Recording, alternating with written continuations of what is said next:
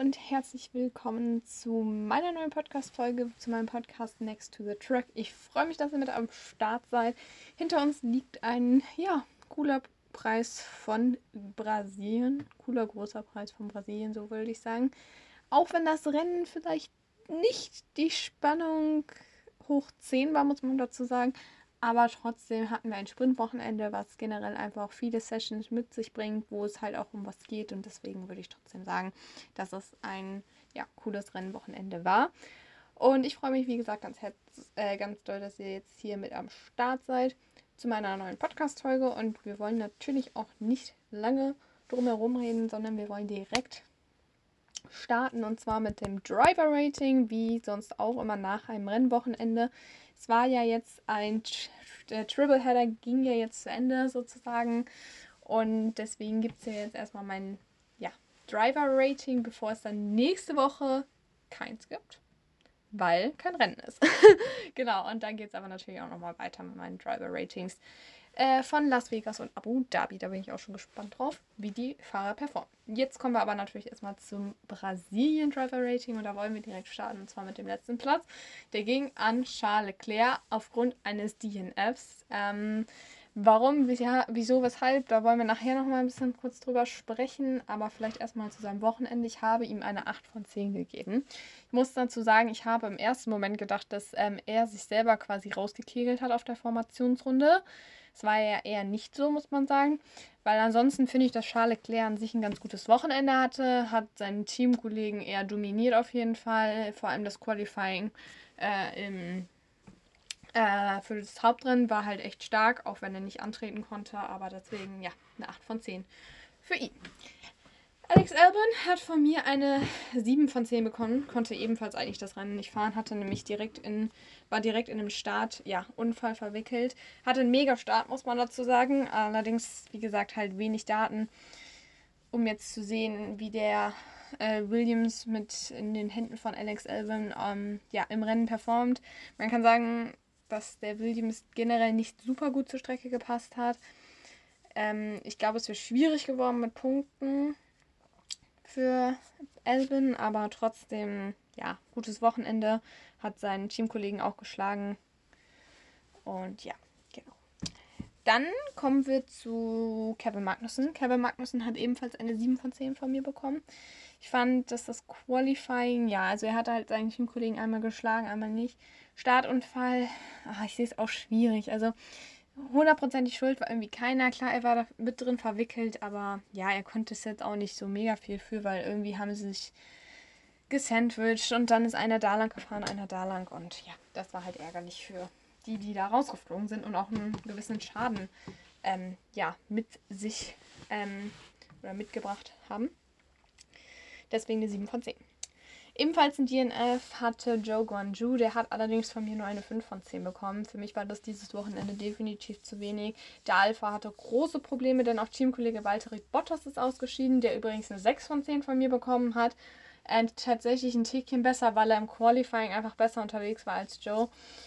Ähm, ja, aber ähm, gesamt, also zum Festhalten kann man auf jeden Fall, dass das Wochenende wirklich auch eins zu vergessen war für Alfa Romeo und ich glaube, mittlerweile wird das jetzt langsam zur Gewohnheit und das müssen sie definitiv vermeiden und deswegen brauchen sie nochmal ein gutes Wochenende auf jeden Fall.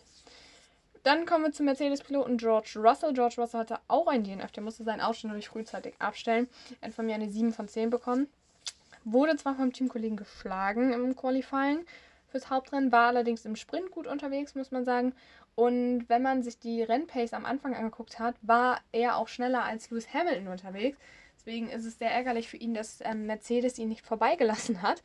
Äh, da kommen wir aber auch gleich nochmal drauf äh, zu sprechen. Auf jeden Fall. Ähm, ja, hat er von mir dann eine 7 von 10 bekommen. Dann kommen wir zu äh, Oscar Piastri, der hat das Rennen beendet. Allerdings hatte der auch einige Probleme, ebenso wie Daniel Ricciardo. Was da genau los war, da kommen wir auch am Ende nochmal drauf zu sprechen. Äh, haben beide übrigens von mir eine 7 von 10 bekommen. Man muss sagen, dass die Teamkollegen halt besser unterwegs waren als beide, hatten, stimmt, allerdings auch gestartet mit, ja, Problemen quasi. Hatten beide auch äh, am Auto, also die hatten, waren mit in den Startunfall verwickelt und ja, deswegen war halt auch nicht viel mehr drin wahrscheinlich. Dann kommen wir zu Nico Hülkenberg. Nico Hülkenberg hat von mir ebenfalls eine 7 von 10 bekommen. Äh, genau, ich finde, also mit der Haas funktioniert halt schlicht und weg immer noch nicht. Das Update hat nicht viel gebracht. Gefühlt ist es irgendwie auch noch schlechter geworden, weil jetzt sogar die Quali-Pace weg ist, dass ich ähm, das Hülkenberg irgendwie nicht mal mehr schafft, so eine Quali-Sensation, sage ich mal, zu ähm, schaffen. Das war doppelt gemoppelt, aber egal. Ähm, ja, trotzdem konnte das Rennen anders als sein Teamkollege beenden, aber waren halt auch Punkte, waren halt auch nicht drin. 7 von 10. Ebenfalls eine 7 von 10 hat von mir Logan Sargent. Man kann überlegen, ob man ihm vielleicht eine 6 von 10 gibt, weil tendenziell würde ich sagen, wenn Alex Albin auch gefahren wäre, wäre er stärker unterwegs gewesen. Er war auch im Qualifying stärker. Aber ich finde, Logan Sargent hat dieses Wochenende jetzt keinen großartigen, also Fehler gemacht, der sich irgendwie, indem er das Auto geschrottet hat. Er war halt auch nicht super gut unterwegs, war trotzdem Elfter, also wäre jetzt noch jemand ausgefallen aus der Top 10, hätte er noch Punkte geholt. Deswegen, ich finde, es war ein okayes Wochenende für Logan Sargent. Weiter geht's mit der Top 10.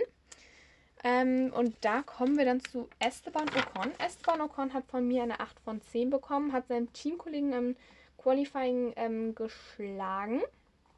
Äh, allerdings haben manchmal halt einfach, allerdings wurde er im Rennen wiederum von Pierre Gasly geschlagen. Ähm, ja, aber ich finde ansonsten ein gutes Wochenende für die Alpines, konnten Doppelpunkte einsammeln, deswegen eine 8 von 10. Auch eine 8 von 10 von mir hat Yuki Tsunoda bekommen. Ähm, ich finde, äh, ist ein super Sprint gefahren. Sprint-Qualifying war auch super. Rennen war auch gut, muss man sagen.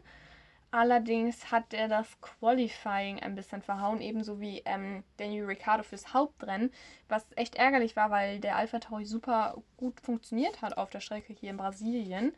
Ähm, ja, aber hat trotzdem halt auch gegen seinen Teamkollegen gewonnen quasi, weil der ja auch im Rennen, wie gesagt, mit einigen Problemen zu kämpfen hatte durch den Startunfall. Ja, deswegen eine 8 von 10. Dann kommen wir zu Lewis Hamilton. Von dem war ich dieses Wochenende, glaube ich, echt ein bisschen enttäuscht, muss ich sagen. Ich glaube nicht nur ich, sondern auch Mercedes selber. Ich weiß nicht, was da los war. Sprechen wir natürlich auch nochmal gleich drüber. Für mich eine 7 von 10. Ähm, tatsächlich nicht besser als George Russell, obwohl er das Rennen beendet hat, weil er war zwar im Qualifying ganz gut unterwegs, aber im Rennen, sowohl im Sprint als auch im Rennen, fand ich, war er tendenziell eher langsamer. Auch wenn Mercedes ihn im Rennen nicht vorbeigelassen hat. Also George Russell haben sie nicht vorbeigelassen aber einfach kein gutes Wochenende für Mercedes und definitiv Probleme da. Deswegen eine 7 von 10. Danach kommen wir zu Pierre Gasly. Pierre Gasly hat ebenfalls eine 8 von 10 von mir bekommen, wie sein Teamkollege Esteban Ocon. Hat nämlich im Qualifying den kürzeren gezogen gegenüber Esteban Ocon. Ähm, allerdings war er im Rennen stark unterwegs, muss man sagen. Deswegen, ja, eine 8 von 10. Carlos Sainz, äh, finde ich, er hat an sich ein echt gutes Rennen gefahren. Ich hätte ihm für sein Rennen locker eine 8 von 10 gegeben. Allerdings ähm, finde ich, ähm, dass das Qualifying oder seine Qualifyings generell ähm, nicht so gut waren. Also vor allem halt das, Haupt, das Qualifying fürs Hauptrennen, wo er, muss man dazu auch sagen, nicht die besten Bedingungen hatte oder nicht die Bedingungen hatte, die Charles Leclerc hatte. Äh, hat er ein bisschen, ja, verhauen. Dann hat er auch kein Soft mehr übrig fürs Sprint-Qualifying. Deswegen da auch keine Punkte geholt. Also tendenziell ein bisschen langsamer auf jeden Fall als Charles Leclerc. Aber wie gesagt, das Rennen war stark. Deswegen trotzdem eine 7 von 10.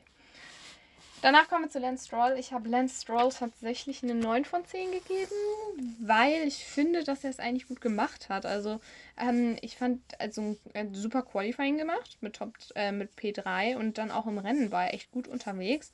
Und deswegen finde ich, hat er sich seine 9 von 10 auch mal wieder verdient.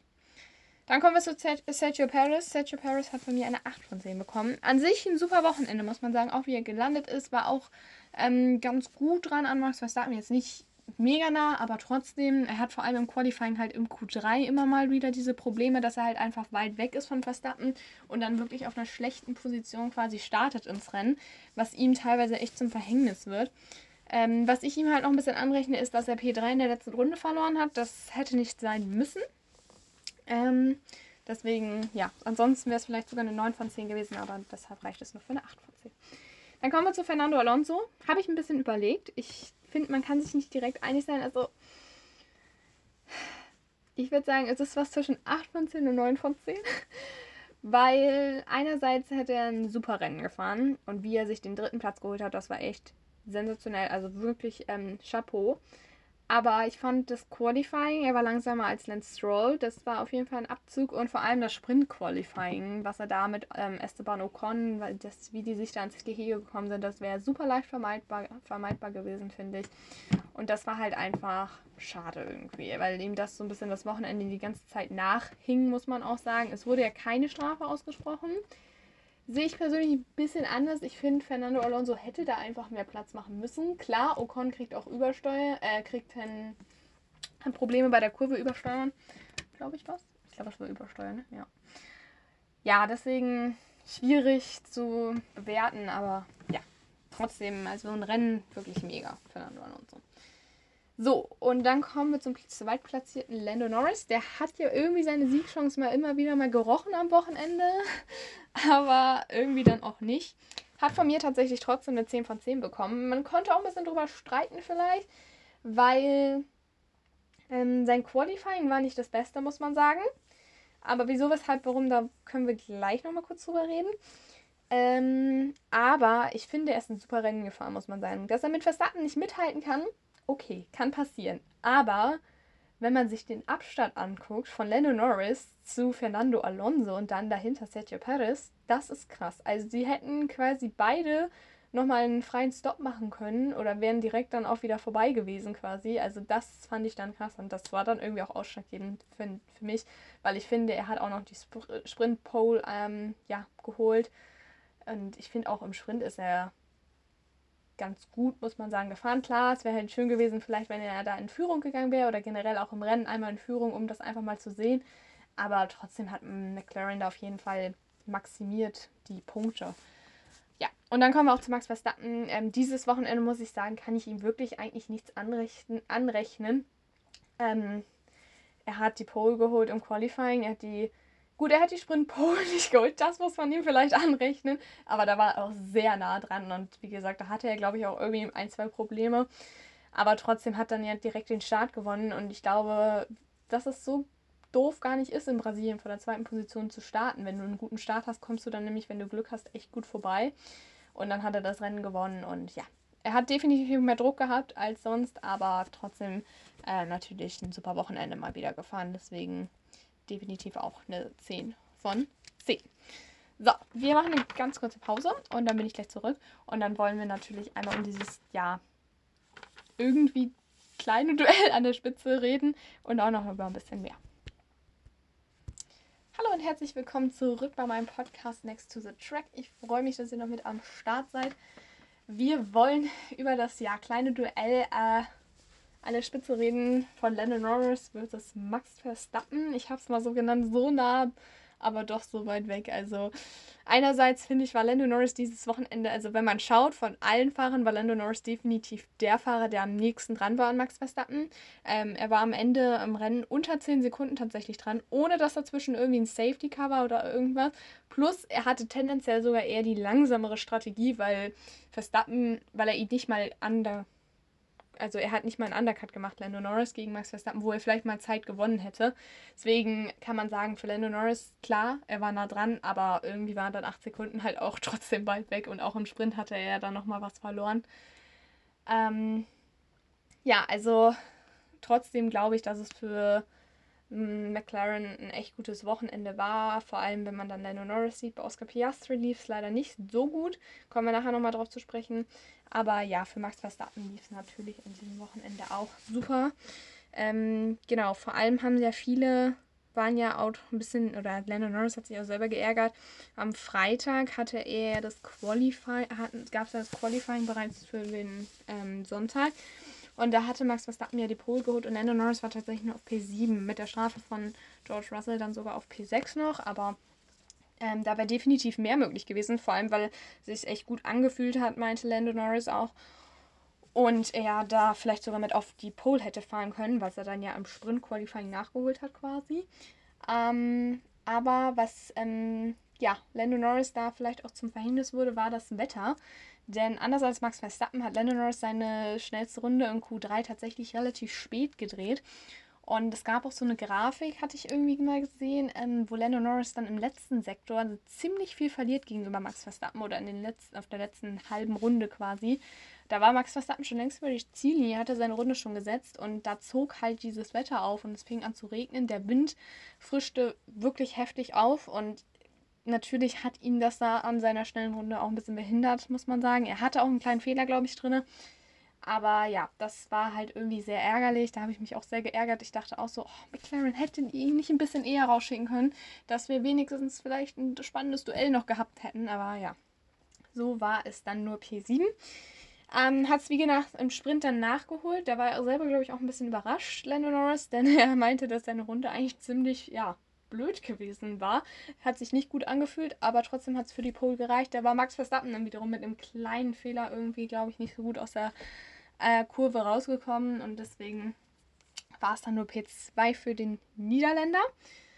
Ähm, was man allerdings sagen muss, ähm, Verstappen hat natürlich ähm, ja gar nicht die super schlechte Ausgangsposition gehabt, denn er konnte dadurch, dass er auf P2 war, ähm, den, den, Vorteil sehr gut nutzen und den Start im Sprint direkt gewinnen und das Rennen dann auch quasi anfühlen. Lennon Norris konnte zwar immer mal wieder dran fahren, so ein bisschen, aber am Ende waren es dann doch noch ein paar Sekunden, die gefehlt haben.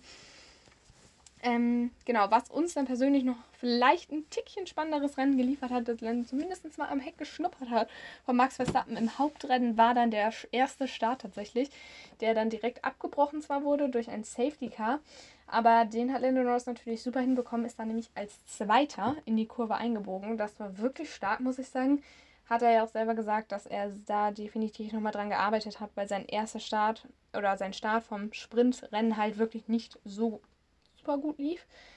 Ja, aber trotzdem konnte Max Verstappen sich im zweiten Start dann nochmal durchsetzen. Also das ist definitiv, glaube ich, auch was, was bei Red Bull ähm, wieder besser geworden ist, äh, die Starts, weil die waren ja zwischenzeitlich mal ein großes Problem der, ähm, der Red Bull-Mannschaft äh, oder des Red Bulls.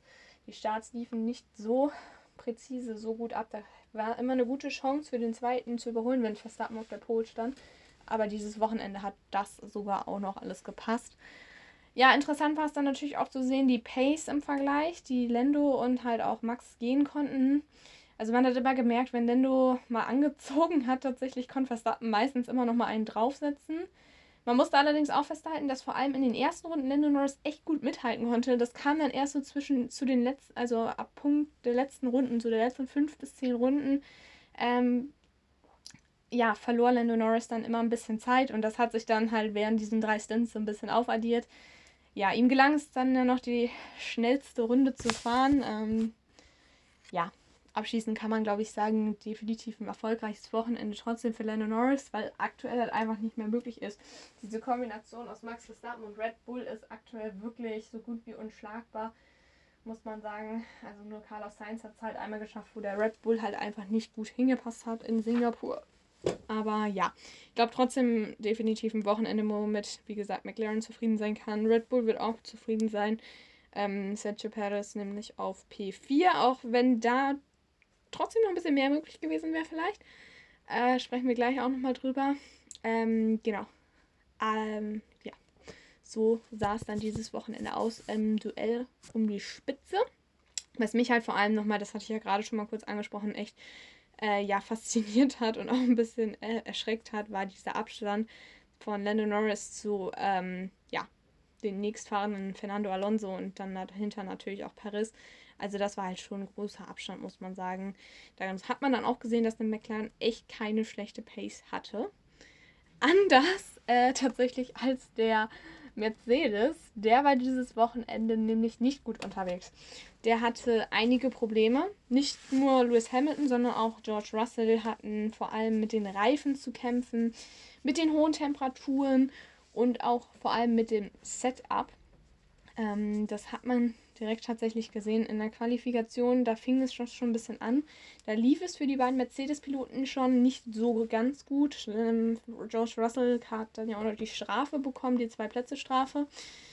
Äh, jetzt muss man dazu sagen, dass der Mercedes im Qualifying sowieso nicht immer das beste Auto ist. Da sind dann Ferrari, Red Bull und manchmal auch der McLaren stärker unterwegs, muss man sagen. Allerdings ist die Rennpace des äh, Silberfalls äh, sehr stark, muss man sagen. Auch im puncto Reifenabbau ähm, können die Mercedes eigentlich immer überzeugen. Außer dieses Wochenende, denn da war die Rennpace wirklich zum Vergessen, muss man sagen. Also im Sprint hatten sowohl George Russell als auch Lewis Hamilton relativ schnell Probleme mit der Überhitzung der Reifen, mit Reifenabbau. Also vor allem bei Lewis Hamilton hat man das gesehen, als er am Ende noch überholt worden ist von Leclerc, ich glaube auch noch von Tsunoda. Also da hatten sie definitiv Probleme. Das war halt, wie gesagt, vor allem der Reifenverschleiß, aber auch die Überhitzung, was auch übrigens zum Ausfall von George Russell im Hauptrennen geführt hat, war definitiv ein großes Problem. Und ja, das hat natürlich auch vor allem was mit dem Setup zu tun. Da hat sich Mercedes nämlich auch nochmal selbst so geäußert nach dem Rennen. Sie hatten tendenziell sogar überlegt, vielleicht nochmal das Setup zu ändern äh, fürs Hauptrennen. Dann hätten sie eine Strafe, beziehungsweise hätten sie aus der Boxengasse starten müssen. Aber sie wussten halt auch nicht genau, wie sie es verändern sollten. Man hatte halt auch nicht super viele Daten. Es war ja mal wieder ein Sprintwochenende. Da tun sich einige Teams immer mal wieder schwerer, halt das perfekte Setup zu finden, weil man nur ein freies Training hat. Und das ist jetzt bei Mercedes quasi dieses Wochenende nochmal passiert. Das war auch schon in Austin der Fall. Da hat man den Fehler gemacht, dass man zu tief gefahren ist und dadurch ähm, disqualifiziert worden war. Dieses Wochenende hat man wohl auch selber nochmal gesagt, habe ich heute nochmal gelesen auch, ähm, war es wohl eher das Problem, dass man auch zu hoch gefahren ist. Aus der Angst vor der Disqualifikation, wie in Austin, wollte man halt kein Risiko eingehen, weil die Strecke in Brasilien auch immer ein bisschen wellig ist, muss man sagen. Und deswegen wollte man halt lieber ein bisschen höher fahren, aber dadurch hat man so viel Performance verloren, dass ähm, ja, man nicht mehr wirklich konkurrenzfähig war auf der Strecke, vor allem in Richtung Podium und Top 5. Und das war definitiv, äh, ja, ich sag mal erschreckend, weil ich habe eigentlich ziemlich gut mit dem Mercedes gerechnet.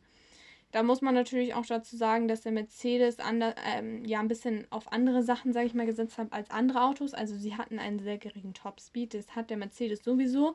Aber dann hatten sie auch noch einen ziemlich großen Flügel, um mehr Downforce in den Kurven zu haben. Das Ziel war es halt dadurch, in den Kurven Zeit zu gewinnen die man halt auf den Geraden verliert. Das ging aber auch eher nach hinten los, muss man dazu sagen. Ähm, weil dadurch war der Mercedes in Bezug auf Überholen natürlich auch nochmal anfällig, weil mit einem geringen Topspeed, wenn du dahinter ein schnelles Auto hast, was auch noch einen hohen Topspeed hat, ist es sehr schwierig zu verteidigen. Ja, und so hat sich dann die Probleme oder haben sich dann die Probleme gegenseitig quasi addiert und am Ende war der Mercedes wirklich nicht gut unterwegs. Da gab es halt auch noch Probleme ein bisschen mit der Strategie und ein bisschen Zoff intern, muss man sagen. Vor allem auch im Rennen hat man es gemerkt. Äh, Lewis Hamilton lag da ja eigentlich vor George Russell die ganze Zeit und George Russell konnte definitiv eine schnellere Pace gehen. Ähm, hinter ihm war auch Sergio Perez, der ihn dauernd quasi ja, im Nacken hing, also hinter Russell.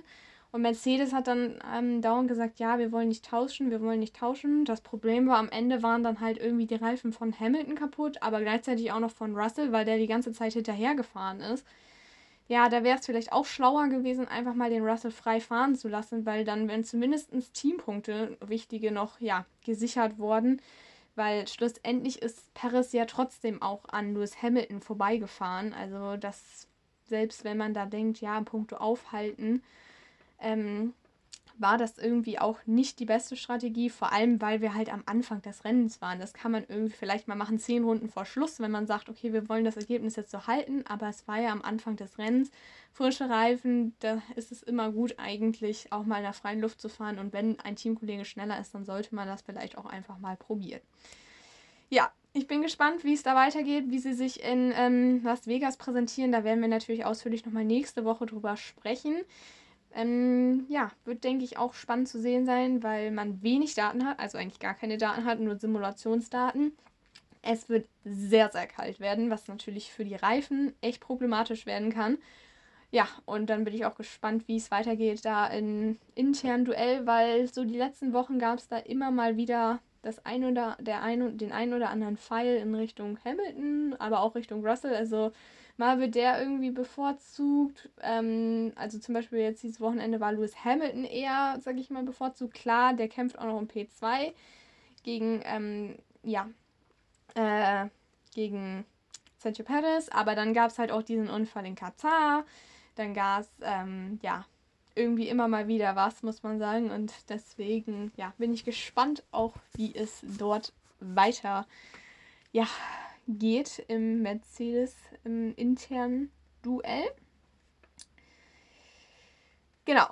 Ähm, Mercedes konnte vorne nicht mitfahren, anders als Fernando Alonso. Dem gelang es nämlich mit seinem Aston Martin vorne dabei zu bleiben. Auch Lance Stroll auf P5 ist ein gutes Rennen gefahren, muss man sagen. Auch eine gute Quali am Freitag.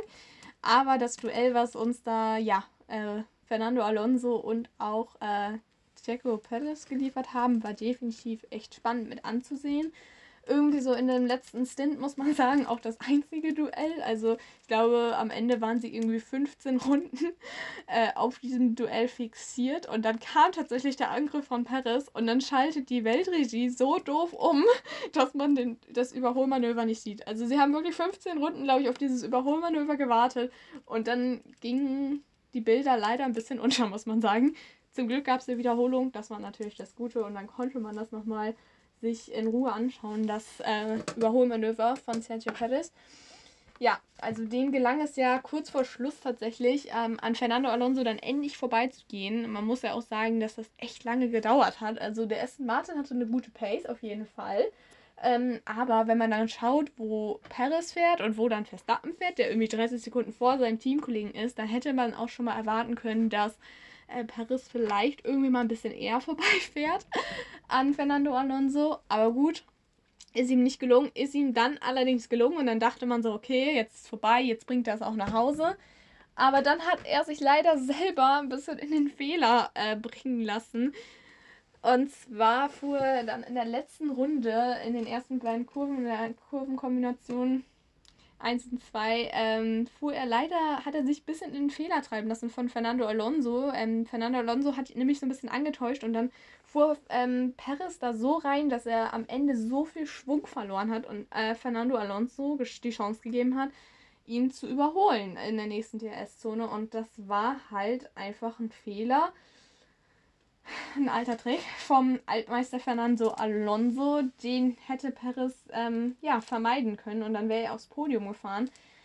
Deswegen, also man muss sagen, für Sergio Perez, es war auf jeden Fall ein gutes Wochenende, aber trotzdem irgendwie nicht das Maximum. Es hat viel irgendwie im Rennen dann nochmal auf Verstappen gefehlt. Klar, er steckte eher im Verkehr als Verstappen, aber trotzdem hat er sich da auch selber wieder mit in die Bredouille gebracht, weil er das Qualifying nicht richtig hinbekommen hat. Also trotzdem würde ich sagen, es war ein gutes Wochenende, aber definitiv nur ausbaufähig für Sergio Perez. Aber tendenziell würde ich sagen, es war definitiv ein wichtiges Wochenende für ihn, dass er einfach mal so clean durchfährt, auch vor Lewis Hamilton landet, was natürlich wichtig war für ihn, um so ähm, quasi, ja, die Punkte quasi zu sichern. Ähm, ist ja auch einen guten Sprint tatsächlich gefahren. Auf P3 hat er da den belegt. Also das war definitiv gut. Auch das Sprint-Qualifying war nah dran an Verstappen. Also da lief es dann definitiv ein bisschen besser im Sprint. Äh, aber auch von Fernando Alonso wirklich eine Mega-Leistung. Also es hat mich, ich, der hat sich auch so gefreut, ähm, auf diesem Podium endlich mal wieder zu stehen. Vor allem die letzten Rennen waren wirklich schlecht vom Aston Martin. Also ich glaube, er hat selber nochmal gesagt, zwei DNFs irgendwie. Die sind dreimal irgendwie aus der Boxengasse gefühlt gestartet. Mhm. Und dann immer wieder diese Probleme, auch im Qualifying und den Trainingssessions hatten sie Pech. Und dann hat es dieses Wochenende einfach mal echt gut geklappt, muss man sagen. Ähm, und ja, dann hatten sie eine gute Ausgangsposition im Qualifying, die sich selber auch irgendwie verdient haben, indem sie echt früh rausgegangen sind, muss man sagen. Also ich glaube, Fernando Alonso war sogar der Erste, der eine Zeit gesetzt hat. Ähm, oder Stroll irgendwie so. Also die waren auf jeden Fall vorne mit dabei und deswegen definitiv verdient. Und wenn er das so dann auch nochmal krönen konnte, quasi sein Wochenende mit einem Podium, dann ist das definitiv, ja, schön mit anzusehen. Bin ich auch gespannt, wie sich das entwickelt bei ähm, Aston Martin jetzt, weil, ja, ich weiß, also ich denke, es wird spannend, äh, wie sie jetzt noch die nächsten beiden Rennen performen. Ob sie jetzt wieder quasi so ein bisschen was gefunden haben. Jetzt muss man dazu sagen, dass Brasilien jetzt auch nicht die repräsentativste Strecke ist, weil da immer ein bisschen ja, das Wetter spielt da immer eine Rolle und ähm, die liegt natürlich auch hoch. Also, es ist keine Rennstrecke, wo du jetzt sagen kannst, wenn das da funktioniert, dann funktioniert es auf allen Rennstrecken. Aber ja, ich denke mal trotzdem, dass ähm, die definitiv, ja, dass das für die definitiv ein wichtiges Wochenende waren, wo sie einfach, wo einfach mal wieder alles geklappt hat. Und ja, das war glaube ich, dann einfach ganz gut für die und die nehmen jetzt dieses positive Mon Momentum quasi äh, mit nach Las Vegas.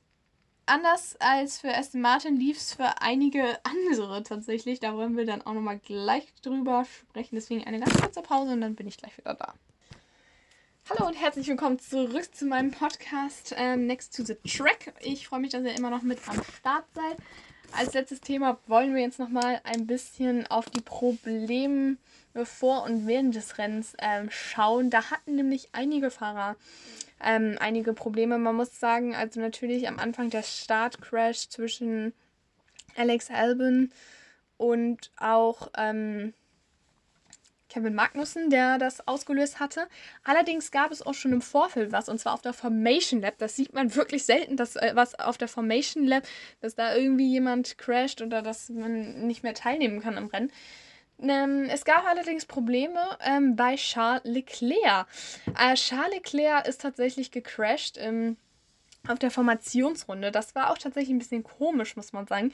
Denn die Weltregie hatte dann auf einmal Charles Leclerc im Bild, wie er in der Wand steht. Oder ja, ja, in der Wand quasi.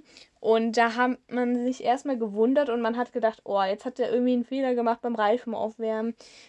Ärgerlich, hätte er da nicht irgendwie das verhindern können. Um, am Ende kam dann irgendwie raus, beziehungsweise er hat am Funk erstmal gesagt, dass die Hydraulik wohl irgendwie, ähm, ja, nicht mehr funktioniert hat. Am Ende habe ich jetzt heute nur mal gelesen, es war halt, ähm, also das, die Hydraulik und der Motor hat sich halt abgeschaltet quasi, das System.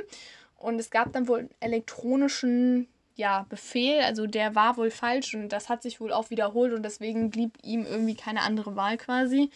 Ja, für ihn persönlich natürlich super ärgerlich. Ähm, dann gab es ja diese rote Flagge zum Start, da wollte er dann ja nochmal schnell hinterher rennen, seinem Auto tatsächlich. Da hatte er vielleicht nochmal Hoffnung, dass das irgendwie repariert werden kann und er doch noch teilnehmen kann.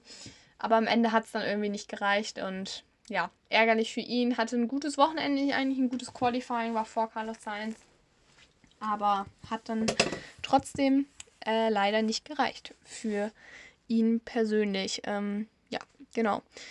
Außerdem auch ein bisschen, ja, nicht so gut, sage ich mal, lief das Wochenende für die beiden Australier. Nämlich für Piastri und Riccardo. Die waren beide tatsächlich im Pech unterwegs.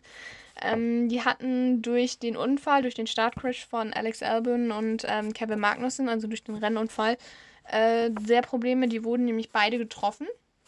Ähm, da waren Flügel kaputt und andere Probleme. Oscar Piastri hatte das Problem tatsächlich auch nicht ganz beheben können durch die rote Flagge. Also da gab es trotzdem noch Probleme am Auto. Er konnte allerdings fahren.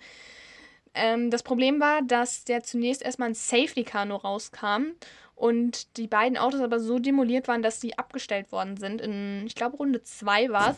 Und in Runde 3 kam dann tatsächlich die Red Flag und dann durfte er gearbeitet werden und beide haben das Rennen auch wieder aufgenommen, sind gestartet aus der Boxengasse. Allerdings sind sie ja diese eine Runde, die es hinterm Safety Car gab, nicht gefahren und deswegen hingen sie quasi seit dem Start aus der Boxengasse eine Runde hinterher. Und das war einfach echt ärgerlich, muss man sagen, für beide. Ähm, weil sie dadurch einfach keine Chance mehr hatten, eigentlich aufzuholen, weil sie hingen ja eine Runde, wie gesagt, hinterher. Das war dann einfach auch, glaube ich, mehr ein bisschen testen. Das hat natürlich beiden vielleicht eigentlich ganz gut getan, muss man sagen. Oscar Piastri in dem Sinne, dass er einfach seine Reif, seine Rennpace einfach mal ein bisschen trainieren konnte, weil Testen ja auch nicht möglich ist und äh, als Rookie ja sowieso dann hilfreich. Und ähm, Daniel Ricciardo war ja jetzt auch eine Zeit lang raus. Von daher war es vielleicht für die beiden gar nicht so schlecht, einfach das mal ein bisschen auszuprobieren, ein bisschen ein paar Reifen zu testen. Ja, aber trotzdem natürlich ärgerlich und denke ich mir auch, da hätte man vielleicht irgendwie auch nochmal eine Regel überdenken müssen, wenn man dann sagt, die dürfen das Rennen aufnehmen, dann muss man irgendwie eigentlich auch sagen, komm, ähm, dann dürft ihr, ihr startet vielleicht aus der Boxengasse von mir aus, aber ihr dürft, ähm, äh, trotzdem seid ihr in der gleichen Runde wie die anderen, weil das ist irgendwie, ja, ich finde, das passt irgendwie nicht so ganz zusammen. Äh, stellt man sich vor, Charles Leclerc wäre noch eingestiegen, der hätte irgendwie drei Runden hinterher gehangen, der hätte das Rennen auch gefühlt dann nach zwei Runden wieder abbrechen können.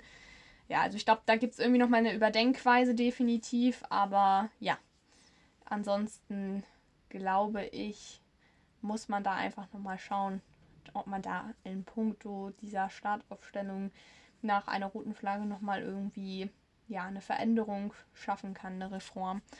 Das wäre, glaube ich, einfach nochmal auch für die Fahrer ganz gut. So, und damit würde ich sagen, ähm, beenden wir jetzt auch diese Podcast-Folge. Das war der große Preis von Brasilien.